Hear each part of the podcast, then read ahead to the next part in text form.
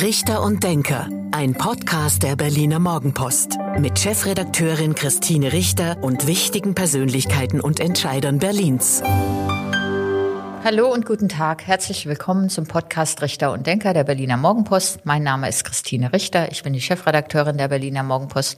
Und heute denkt mit mir Lisa Paus, die Bundesfamilienministerin. Guten Tag, Frau Paus. Hallo. Vielen Dank, dass wir herkommen durften. Wir sitzen nämlich bei Ihnen im Ministerium genau. in einem schönen Besprechungssaal an der Klinkerstraße und die Berliner Morgenpost ist ja vor kurzem an die Friedrichstraße gezogen, nur noch drei, vier Minuten entfernt, ein sind kurzer Weg.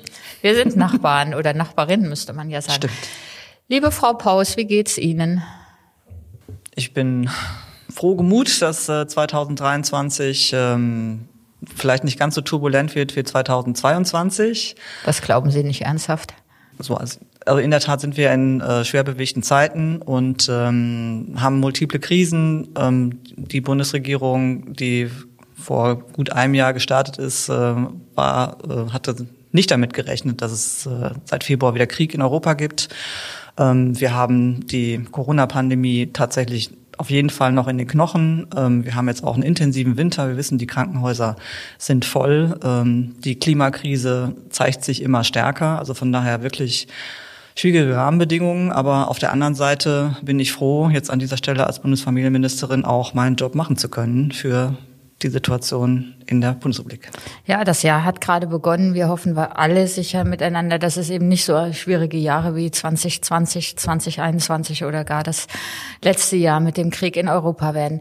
Ich frage vor dem Hintergrund, weil Sie ja erst seit einigen Monaten Familienministerin sind. Wir beide kennen uns seit vielen Jahren. Sie waren lange Berliner Abgeordnete, sind dann in den Bundestag gewechselt. Auch da hatten wir Kontakt, weil Sie viel Finanz- und Stadtentwicklungspolitik auch gemacht haben. Ähm, wie ist denn das so, wenn man als ähm, so viele Jahre als Abgeordnete arbeitet, zumal dann auch in der Opposition, aber jetzt in der Regierung als Abgeordnete arbeitet und auf einmal Ministerin ist. Das ist natürlich nochmal neu und anders, aber auf der anderen Seite, Sie hatten es schon erwähnt, wir kennen uns schon lange. Ich mache seit 20 Jahren bereits Politik, zehn Jahre lang äh, auf Berliner Ebene, da auch kurzzeitig äh, äh sozusagen auch als Regierungsfraktion und jetzt im Bund eben auch schon viele Jahre. Von daher ja, äh, ein Abgeordnetenhausbüro zu leiten ist äh, was anderes als äh, ein Ministerium zu leiten. Äh, es ist eine Mischung aus eine tolle also tolle neue Herausforderungen, viel Neues, viele neue Menschen, die ich auch kennenlerne, aber eben auch ähm, Erfahrung, die ich einfach mitbringe und äh, die mich hoffentlich meinen Job hier ganz gut machen lässt. Und macht es Spaß? Es macht auch Spaß. Es macht vor allem natürlich Spaß. Äh, Sie wissen, seit über zehn Jahren arbeite ich an der Kindergrundsicherung. Das Thema Kinderarmut ist eins, was mich seit langem, lange umtreibt. Und dass ich jetzt als Ministerin die Verantwortung dafür habe, dass es eine Kindergrundsicherung geben wird in Deutschland, äh, das alleine macht schon Spaß. Ja, darüber reden wir gleich noch im Detail, was Sie da so sich vorstellen und wie das aussehen soll. Ähm, wie lang sind denn Ihre Tage jetzt geworden als Ministerin? Die sind ehrlich gesagt gar nicht so viel länger geworden. Es war auch vorher schon so, dass ich von 8 bis 22 Uhr unter der Woche äh, gearbeitet habe. Ähm, Nochmal ein klares Plädoyer für die zweite Reihe in der Politik. Das wird oft viel zu wenig gesehen. Da wird auch sehr, sehr viel gearbeitet. Ähm, so, ich habe jetzt andere Termine. Ähm, ich habe jetzt mehr öffentliche Termine als vorher, aber die Arbeitszeit hat sich nicht großartig verändert. Der Samstag, ehrlich gesagt, der ist jetzt neu dazugekommen. Als Arbeitstag. Ja. Was sagt Ihr Sohn dazu? Äh, mein Sohn ist glücklicherweise jetzt älter als äh, als er mal war und ähm, es ist, glaube ich, genau die richtige Zeit gewesen, weil er ist jetzt äh, so langsam in der Pubertät und äh, von daher ist dieser zusätzliche Freiraum auch etwas, äh, was wir gut miteinander austarieren und ähm, er unterstützt mich wirklich und äh, Finde das auch Steht cool. hinter mir. Finde das cool, dass Mama Ministerin ist. Nein, ich frage das, weil Sie ja auch selbst darüber geredet haben, dass Sie alleinerziehende Mutter sind seit ähm, seit vielen Jahren und das natürlich ein Thema ist ähm, für die Politik aber auch für Medien oder andere Branchen. Ähm, wenn man mehr Frauen in Führungsverantwortung haben will, muss man natürlich auch Rahmenbedingungen schaffen, damit sie das machen können. Also Sie haben ein Kind, ähm, was jetzt größer wird, wo es wahrscheinlich einfacher ist, aber trotzdem ist es ein Thema, oder?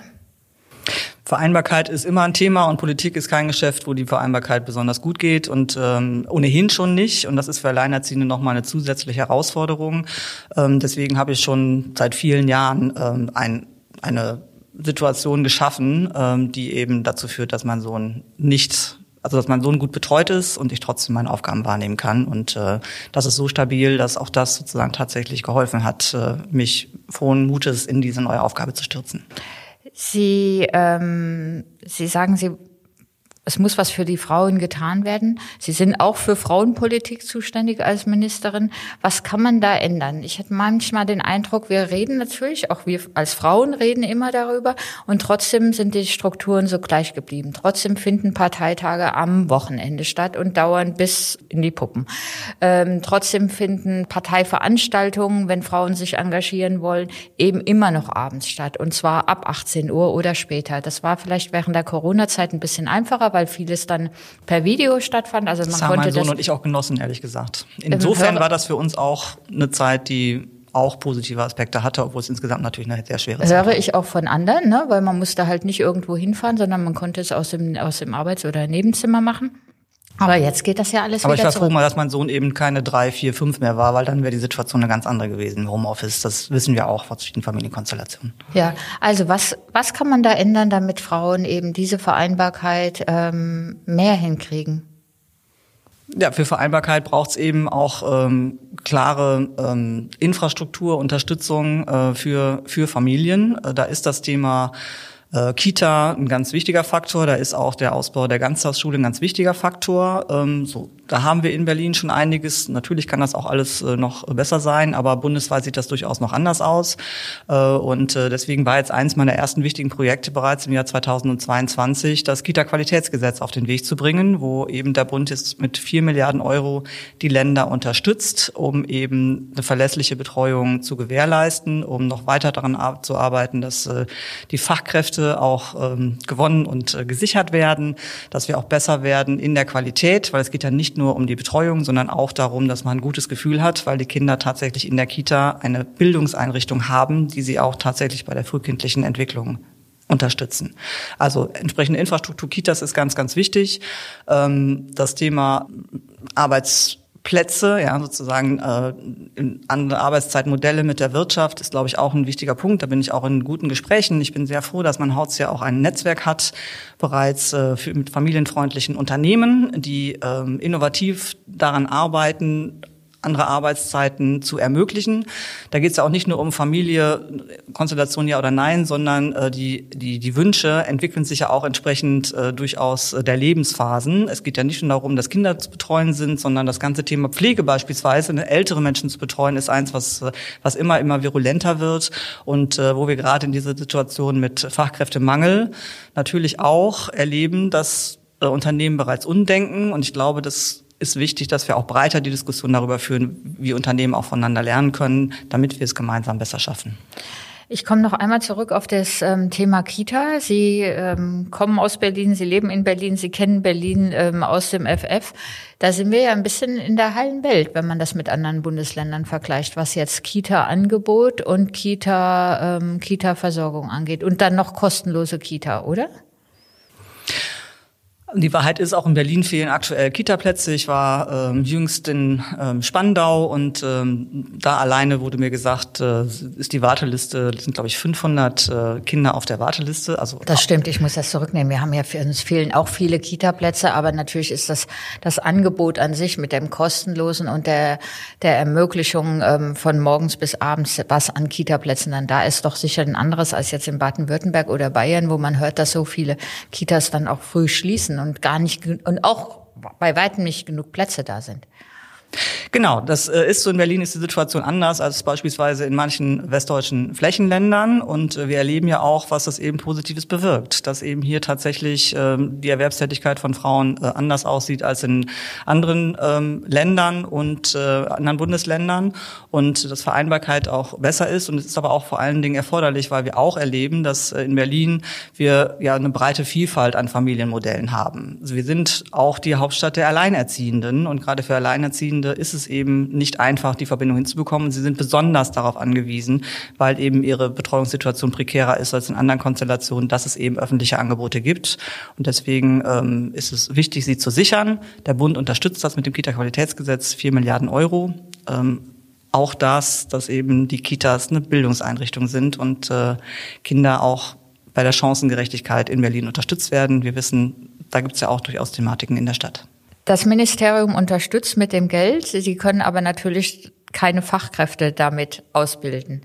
Ähm, Gibt es besondere Ideen, wie man ähm, zusätzliche Kita-Erzieherinnen, Erzieher ähm, findet, wie man den Job attraktiv macht, auch für junge Menschen? Ich bin dazu jetzt auch noch mal in Gespräch mit den Ländern, weil es ja breit äh, ein Thema ist. Äh, Fachkräftemangel haben wir derzeit aller Orten, aber wir haben sie eben auch insbesondere auch im Erzieherinnenbereich und deswegen brauchen wir sicherlich auch ähm, zusätzliche Ausbildungskapazitäten. Ähm, wir sollten auch darüber reden, wie wir äh, es hinbekommen, dass ErzieherInnen, die die Ausbildung gemacht haben, die dann aber ausgestiegen sind aus äh, privaten Gründen, wie man sie vielleicht auch wieder zurückholen kann in die Kitas. Und ich bin sehr froh, äh, dass wir im Zusammenhang mit der Bürgergeldreform jetzt auch ermöglicht haben, dass äh, Umschulungen auch drei Jahre lang äh, gefördert werden können von der Bundesarbeitsagentur. Das ist so wichtig, weil für die Erzieherausbildung braucht man eben insgesamt fünf Jahre. Mit einer Vorausbildung ist es dann noch mal drei Jahre für die Erzieherausbildung. Das kann jetzt eben auch finanziert werden von der Bundesarbeitsagentur. Von daher leisten wir auch da vom Bund Unterstützung dafür, dass wir den Fachkräftemangel im Kita-Bereich senken können. Da versprechen Sie sich auch nochmal, dass äh, mehr Menschen Definitiv. sich dann, ähm, vielleicht Definitiv. auch für Pflegeberufe oder ist es nur bei, bei Kitas, wenn man auf ähm, Erzieher umschult? Na, na, Wir haben natürlich auch einen Mangel im Bereich äh, der Pflege.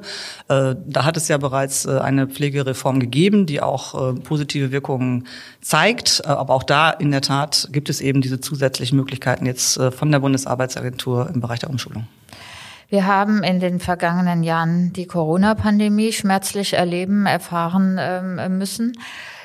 Mit dem Blick auf das, was damals entschieden wurde, also Kitas zu schließen, Schulen zu schließen. In Berlin sind sogar in einer Phase mal Spielplätze geschlossen worden. Erinnern wir Ich beide erinnere uns? mich, ja, genau. Haben wir da Fehler gemacht? Hat die Politik da Fehler gemacht? Ja, definitiv. Ähm, Mein Haus hat ja damals äh, äh, die Corona-Kita-Studie in Auftrag gegeben, die jetzt auch tatsächlich über die ganze Zeit begleitet hat. äh, Wie waren die Wirkungen und war das notwendig? Und ähm, es war jetzt, glaube ich, zwei, drei Monate her, dass ich eben die Ergebnisse dieser Studie und auch insgesamt ähm, der Wissenschaftler vorgestellt habe. Und ähm, Karl Lauterbach hat ja nochmal eingeräumt, dass es ein Fehler gewesen ist, Kitas äh, zu schließen, dass rückblickend es wissenschaftlich nicht notwendig gewesen wäre. Ähm, und ich finde, ähm, am Anfang wussten wir alle nicht so genau, was los ist, ja, so. Aber äh, es war auf jeden Fall ein krasser Fehler, dass in Deutschland praktisch länger als in jedem anderen europäischen Land äh, Kitas und Schulen und sonstige Einrichtungen geschlossen waren. Da ist auf dem Rücken der Kinder und Jugendlichen einfach falsche Politik gemacht worden. Und äh, wir sind gut beraten, jetzt nochmal zu schauen, äh, was wir jetzt zumindest tun können, um die Folgen, unter denen die Kinder und Jugendlichen leiden. Äh, die sind ja massiv. Also die psychosozialen Folgen, äh, ich kann Ihnen Zahlen liefern, aber es geht da nicht um Zahlen, sondern es geht ja einfach um Menschen, äh, dass wir äh, da daran arbeiten, sie tatsächlich aufzufangen. Essstörungen, ja, ähm, Angststörungen, die ganze Bandbreite äh, hat sich drastisch erhöht bei Kindern und Jugendlichen und äh, ich finde, ihnen ist eine hohe Solidarität abverlangt worden. Es ist Das jetzt die Zeit, war ja der Grundgedanke damals. Also auf der einen Seite war ja, ich will das gar nicht verteidigen, was damals passiert ist, weil ich muss oft dran denken, dass Jens Spahn, der damalige Bundesgesundheitsminister, gesagt hat, wir werden uns viel verzeihen müssen, weil ja die Pandemie mit ihren Herausforderungen für alle ähm, doch auch alle an ihre Grenzen gebracht hat und viele Entscheidungen getroffen wurden, wo man nicht wusste, ist es jetzt die richtige oder ist man zu übervorsichtig. Aber das war ja ein Grund, dass man gesagt hat, wir schließen Kitas und Schulen. Erstens, dass das Virus sich nicht verbreitet. Wir hatten noch keine ähm, Impfstoffe. Ähm, wir hatten noch nicht mal diese ähm, Tests.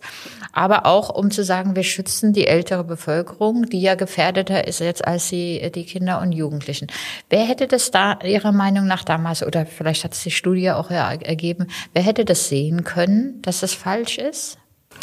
Am Anfang in der Tat waren noch keine ähm, Impfstoffe da, aber Und auch keine Tests, ne? und auch keine Tests. Ähm, so. Trotzdem, wenn Sie es mal ins Verhältnis setzen, äh, dass ja quasi bis zum Schluss es äh, nicht möglich war, eine Homeoffice-Pflicht in Unternehmen durchzusetzen, aber es einfach radikal bei Kindern und Jugendlichen gemacht worden ist, ähm, äh, ohne sozusagen stärkere äh, äh, Inzidenz, die das unterstützte, fand ich, hätte man viel früher äh, gegensteuern können. Mhm. Äh, und de facto äh, ist es ja so gewesen, dass eben äh, Kitas und Schulen in Deutschland praktisch ein Jahr in der Summe geschlossen gewesen sind. Das heißt, die haben ein Bildungsjahr verloren, aber es geht nicht, ehrlich gesagt, nur um das Thema Bildung.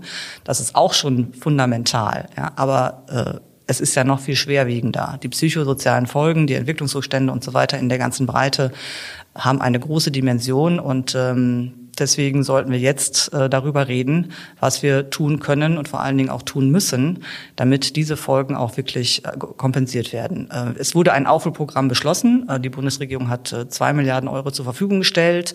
Damit äh, ist an die Strukturen, die es gibt, dann im Nachhinein sozusagen ist Geld geflossen, damit eben Dinge gemacht werden können. aber trotzdem ist es jetzt noch so, wir haben lange Wartelisten bei Psychotherapeuten beispielsweise ne, in der ganzen Breite. Und ich glaube, wir brauchen ein zusätzlichen Ruck, dass wir tatsächlich jetzt zurückgeben, was die Kinder und Jugendlichen an Solidarität für die Gesellschaft geleistet haben. Ich kenne es aus dem Umfeld auch, dass eben auch da große Probleme bei Jugendlichen waren und dann eben die Suche nach einem Therapeuten. Ähm, da wurde zwar noch die Anamnese gemacht, aber dann war Schluss, genau. weil es keine Therapieplätze angibt. Und es war halt, gab mehrere Versuche. Also es wurden mehrere Anamnesen gemacht, aber dann der nächste Schritt, der ja der entscheidende ist, der wurde dann vertagt. Und in so einer, in so akuten Situationen ist das dann schon für alle sehr belastend, erst recht für den, für den oder die Jugendliche. Ähm, ich glaube, deswegen ist es wichtig, dass äh, wir jetzt nochmal prüfen, inwieweit nicht auch Sonderzulassungen möglich sind. Ähm, das genau, also wir, wir, wir, genau, wir schauen da eben jetzt nochmal. Ähm, es ist durchaus so, dass es äh, eine Reihe von Therapeuten gibt, die aber jetzt eben keine klassische Zulassung haben. Ähm, so und deswegen ist, überlegen wir tatsächlich derzeit Sonderzulassung zu ermöglichen. Und ich glaube, es ist äh, richtig und wichtig, dass wir es jetzt kurzfristig machen. Aber die Zuständigkeit liegt jetzt im Gesundheitsministerium, aber wir sind in gutem Austausch dazu. Auch das wollen wir festhalten, nicht, dass hier Kompetenzen überschritten genau. werden. Ähm, Frau Paus, Sie haben das Thema Grundsicherung, Kindergrundsicherung vorhin angesprochen. Das ist auch ein großes Thema, auch im Zusammenhang mit ähm, sowieso Armutsentwicklung in Deutschland ähm, und auch mit ähm, Blick auf Energiekrisen. Haushalte haben noch weniger Geld. Wer leidet darunter? Es gibt kein warmes Mittagessen mehr für Kinder etc. Ähm, sagen Sie doch mal unseren Zuhörerinnen und Zuhörern, was Sie da genau vorhaben bei der Kindergrundsicherung. Es gibt viele kinderpolitische Leistungen in Deutschland. Ähm, ich nenne jetzt mal das Kindergeld, das alle kennen. Ähm, wir wissen auch, dass es den Kinderregelsatz gibt äh, für diejenigen, die bisher im Hartz-IV-System jetzt zukünftig im Bürgergeldsystem sind. Nicht viele wissen, dass es einen Kinderzuschlag gibt in Deutschland und dass wir jetzt auch noch mal einen Kindersofortzuschlag gemacht haben. Ähm, äh, einige kennen, dass es äh, dieses Bildungs- und Teilhabepaket gibt. Äh, viele wissen, dass das äh, bürokratisch ist und äh, schwierig zu beantragen. So und wir wissen vor allen Dingen, dass es verschiedene Stellen gibt, die dafür zuständig sind derzeit, äh, wo man dann sich auch wieder zurechtfinden muss und so weiter. So von daher, es gibt gesetzlich Dinge. Ähm, wir wissen aber gerade die, die besonders darauf angewiesen sind, bekommen oft diese Leistung nicht. So von daher ist das und erste Mal. da auch gar nicht durch. Das kann genau. ja auch gut nachvollziehen, weil alleine die vielen Titel, die Sie jetzt für die Leistung genannt haben, sagt man schon, oh Gott, was Hä? macht ihr da? Genau. Ja. So. Und deswegen ist man das erste, dass wir die zusammenführen. So. Und äh, dass es eine Behörde gibt, die dafür zuständig ist. Und äh, dass es ein Online-Portal gibt, äh, wo man dann äh, drauf geht und Dinge beantragt. Und äh, ich möchte noch weitergehen. Ich möchte gerne, dass eben nicht immer nur der, die Bürgerin, der Bürger schauen muss, wie komme ich da hinterher, sondern dass wir tatsächlich als Staat äh, die Bürgerinnen informieren darüber, dass wir den Eindruck haben, sie haben einen Anspruch. Ähm, das ist der sogenannte Kindergrundsicherungscheck. Äh, es ist ja jetzt schon so, dass durchaus äh, bei der Rentenversicherung, äh, bei den Finanzämtern und so weiter Informationen darüber vorliegen, wie die Einkommenssituation ist. Und das Ziel ist eben, dass diese Informationen ähm, bei dieser Stelle dann sozusagen an, ankommen und dass dann die Stelle von sich aus sozusagen Familien darauf hinweist, aufgrund unserer Informationen zum Beispiel, sieht es so aus, als wenn sie zusätzlichen Anspruch haben ähm, beantragen Sie, dann kriegen Sie zusätzliche Leistungen, sodass wir es ein bisschen umdrehen, nicht sozusagen die Hohlschuld vom Bürger, sondern dass wir tatsächlich es zu den Menschen bringen, damit äh, die, an, die Leistungen, die sie auf die sie Anspruch haben, auch tatsächlich in Anspruch genommen werden. Wir kennen ja auch das ganze Thema verdeckte Armut, dass Menschen sich auch einfach schämen. Ja, es ist nicht nur eine Frage, dass alles so ein Dschungel ist, sondern auch, dass sie sich dafür schämen, Sozialleistungen in Anspruch zu nehmen. Und äh, das wollen wir auch ändern. Es ist einfach ein Recht, ja, wenn man eben äh, unterm Existenzminimum für die Familie derzeit leben muss, dann ist das, äh, hat das äh, mit dem Grundgesetz sozusagen, mit dem, was wir als Deutschland für den Anspruch haben, nichts zu tun. Und deswegen soll man seine Rechte auch einfach in Anspruch nehmen können. Bei den Teilhabepaketen sind ja auch gute Sachen dabei, eben, dass man gerade das, was man von der Bildung vielleicht nicht, funkt, nicht bezahlen kann oder finanzieren kann, dass das dann eben vom Staat übernommen wird. Da braucht man sich, also würde ich immer sagen, nicht schämen, sondern es ist, äh, wäre ja schade, wenn das Geld dann nicht genutzt würde, um gerade diesen Kindern eben auch diese Bildung oder Teilhabe ähm, ähm, zu ermöglichen. Welche Stelle soll das denn machen? Über welche soll das denn laufen? Über die Arbeitsagenturen oder wer, wer, wer geht denn dann auf die Anspruchsberechtigten zu? Ja, also wir sind äh, da in Gesprächen. Vermutlich wird es eben äh, innerhalb der Bundesarbeitsagentur, einige Leistungen äh, werden ja jetzt auch schon von der Bundesarbeitsagentur mhm. verwaltet, Deswegen zwar an unterschiedlichen mhm. Stellen und in unterschiedlichen Konstellationen, aber ne, sehr viel äh, liegt jetzt schon bei der Bundesarbeitsagentur. Von daher liegt es nahe, dass wir ähm, vermutlich die Familienkasse in der Bundesarbeitsagentur so äh, umbauen und neu aufstellen. Müssen Sie aber mit dem Arbeitsministerium abstimmen und nicht jetzt wieder Kompetenzen überschreiten? Das Nein, tun wir überhaupt nicht, sondern es ist ja so, ich bin äh, das, wir sind federführend für die Kindergrundsicherung, hm. aber die entwickle ich ja nicht alleine, sondern es gibt tatsächlich eine interministerielle Arbeitsgruppe dafür und daran sind äh, äh, sechs Ministerien beteiligt. Natürlich auch das Bundesarbeitsministerium, wir sind im engen Austausch, aber auch äh, das, die äh, das Bildungsministerium, das Bauministerium, natürlich das Finanzministerium, das Innenministerium. Also das ist ein Gemeinschaftsprojekt. Das Bauministerium, wieso das denn? Weil es Schnittstellen zum Thema Wohnkosten gibt. Für die existenzsichernde ah. Leistung von Kindern ist natürlich relevant, äh, welche Wohnkosten es gibt. Wieder was gelernt. Ähm, wie hoch soll die ausfallen, die Kindergrundsicherung? Ähm, da sie erst 2025 äh, dann tatsächlich ausgezahlt wird, äh, ist das ehrlich gesagt momentan noch meine geringste äh, Sorge. Ähm, ich gehe nicht davon aus, dass die Inflation sich in den nächsten Jahren so entwickelt wie im vergangenen Jahr, aber das ist einfach nur ein Indiz dafür, dass wenn ich Ihnen jetzt sage, es sind ne, so und so viel Euro, dass man das schon noch in der Gesamtgemengelage sich dann anschauen muss. Wir äh, sind vor allen Dingen jetzt da, dabei, eben diese, diese Struktur zu klären. Was fällt rein, ne? was wird zusammengefasst ähm, und äh, wie wollen wir das auch technisch umsetzen. Wir brauchen eben nicht nur ein Gesetz, sondern es muss eben auch technisch umgesetzt werden. Das Ganze lebt davon, dass es auch digital und einfach und automatisch dann auch ausgezahlt werden kann, damit eben die Familien tatsächlich die Leistung endlich bekommen, auf die sie einen Anspruch haben. So und ähm, wie viel das genau ist, äh, da berechnen wir auch noch mal neu äh, das soziokulturelle Existenzminimum. Ähm, aber das ist etwas, was wir jetzt im Laufe des Verfahrens machen. Ehrlich gesagt, die Ausschreibung für das Institut, was das mitrechnen soll, äh, die ist gewesen und äh, das ist aber jetzt gerade sozusagen auch erst in der Mache. Haben Sie gehört, wie die Zuhörerinnen, nee, können Sie nicht hören, die Zuhörerinnen und die Zuhörer auf Luft geholt haben, als Sie das gesagt haben, ab 2025 soll es sie geben? Das sind noch zwei Jahre, Frau Paus. Verdammt lange Zeit, oder?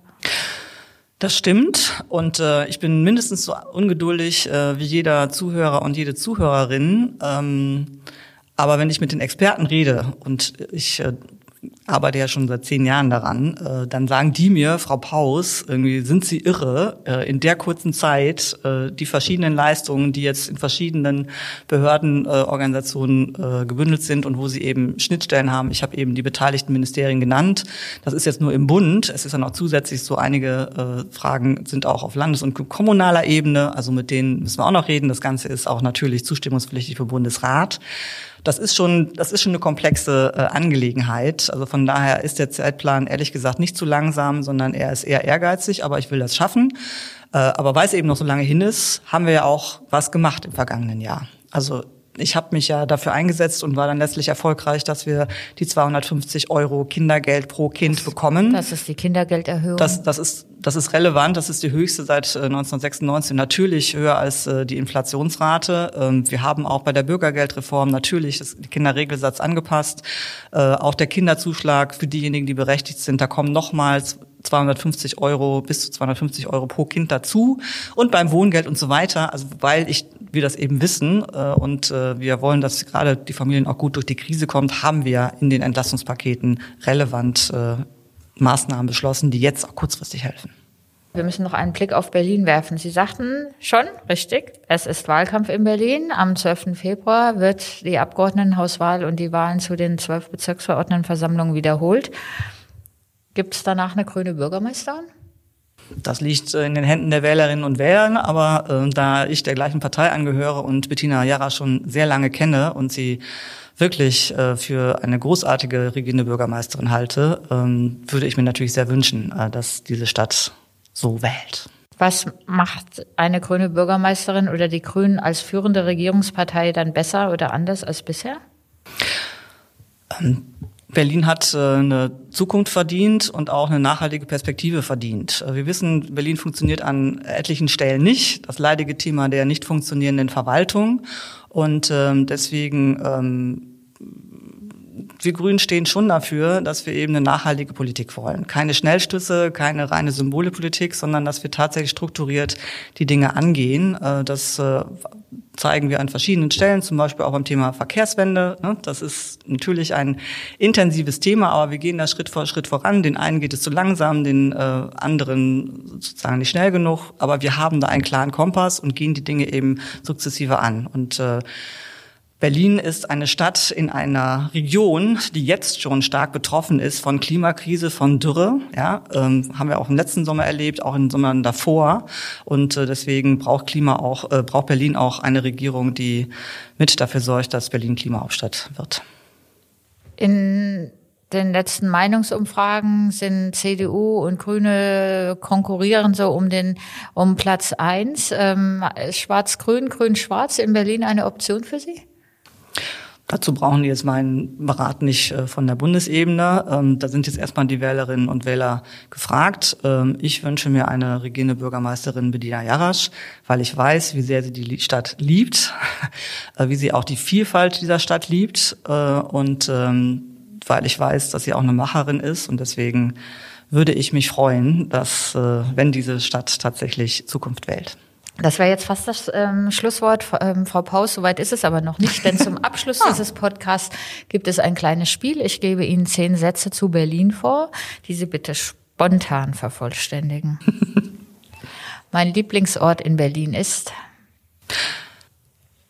Der Reichstag, ehrlich gesagt. Ähm, ich durfte jetzt ja schon äh, zwölf Jahre lang äh, Mitglied im Reichstag sein, äh, im, Deutschen Bundestag, und ich finde es großartig, dass ähm, dieser Ort äh, wieder Orte der Demokratie geworden ist. Äh, der symbolisiert ja auch sozusagen die besondere deutsche Geschichte und ähm, der symbolisiert irgendwie Wiedervereinigung und äh, das ist für mich tatsächlich der Ort, der zentrale Ort der Demokratie in Deutschland. An den Berlinern mag ich? Ihre Nordrigkeit. An den Grünen schätze ich besonders? Ähm, dass wir so eine partizipative Partei sind und dass wir so viele weibliche Mitglieder haben und natürlich die Quote. Das größte Problem in Berlin ist? Die nicht funktionierende Verwaltung. Dass wir die Wahl wiederholen müssen. Kennenlernen würde ich gerne einmal. Ich dachte jetzt mal Michelle Obama. So, ich glaube, das erklärt sich von selbst. Die Ampelregierung im Bund ist erfolgreich, weil weil sie unterschiedliche Interessen äh, bündelt und ähm, ich glaube, jetzt mit dem Jahr 2022, mit den Herausforderungen, ähm, da haben wir gezeigt, dass wir das Notwendige tun, dass wir auf aktuelle Herausforderungen auch reagieren können.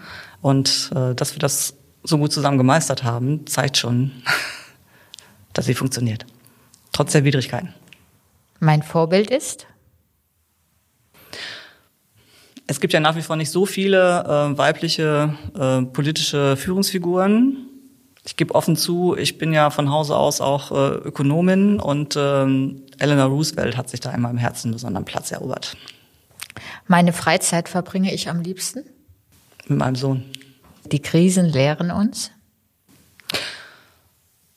Dass wir uns darauf einstellen müssen, dass wir in einer Zeit von multiplen Krisen leben und ähm, ganz wichtig ist, ähm, dass wir durch Krisen nur gemeinsam kommen. Das heißt, äh, die Stärkung des sozialen Zusammenhalts und das Achten darauf, dass eben keiner verloren geht und durchs Netz fällt. Das ist gerade in diesen Zeiten so wichtig. Manche und Fachleute nennen das Resilienz, aber mir geht es da ehrlich gesagt um mehr Miteinander und für die Menschen. Und schon der letzte Satz. Für das Jahr 2023 wünsche ich mir, dass die Kindergrundsicherung als Gesetzentwurf fertig wird dieses Jahr und in den Deutschen Bundestag eingespeist werden kann. Frau Paus, vielen Dank. Das war der Podcast Richter und Denker der Berliner Morgenpost. Mein Name ist Christine Richter. Ich bin die Chefredakteurin der Berliner Morgenpost. Und heute hat mit mir gedacht Lisa Paus, die Bundesfamilienministerin. Danke fürs Gespräch. Dankeschön. Das war Richter und Denker. Vielen Dank fürs Zuhören. Schalten Sie nächste Woche wieder ein zu einer neuen Folge mit Berliner Morgenpost Chefredakteurin Christine Richter.